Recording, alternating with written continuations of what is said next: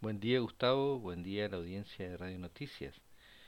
Hoy lo vamos a comentar este, sobre la empresa Airbus, que es una empresa que en Europa es la mayor, la mayor industria del sector espacial. En estos días intensos ha tenido varias novedades con sus distintas compañías, incluso una nueva en Estados Unidos, nuevos contratos en Reino Unido y unas pruebas con Space Force. Aunque la sede en Países Bajos tiene un acuerdo de seguridad especial que le permite ventas en Estados Unidos, se constituyó Airbus USA Space and Defense, con base en Roslyn, Virginia. Eh, el directorio de esta empresa está eh, integrado por ex militares y miembros eh, de la Secretaría de Defensa de Estados Unidos.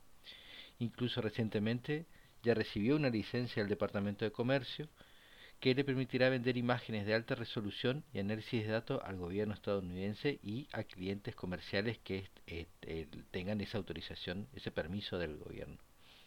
Además, el ministro de Defensa inglés firmó un contrato con Airbus para construir y lanzar para el 2025 el nuevo satélite Skynet 6A, para que brinde comunicaciones hasta el 2040 ya actualmente Airbus gestiona la red Skynet que tiene cuatro satélites geoestacionarios de la banda X y frecuencia ultra alta.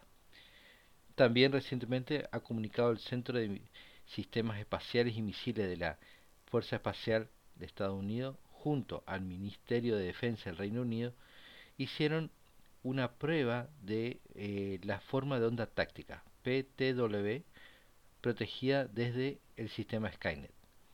Esto es como parte de un programa más amplio para proporcionar, sistemas de comunicaciones por satélites con seguridad cibernética a los militares aliados de Estados Unidos.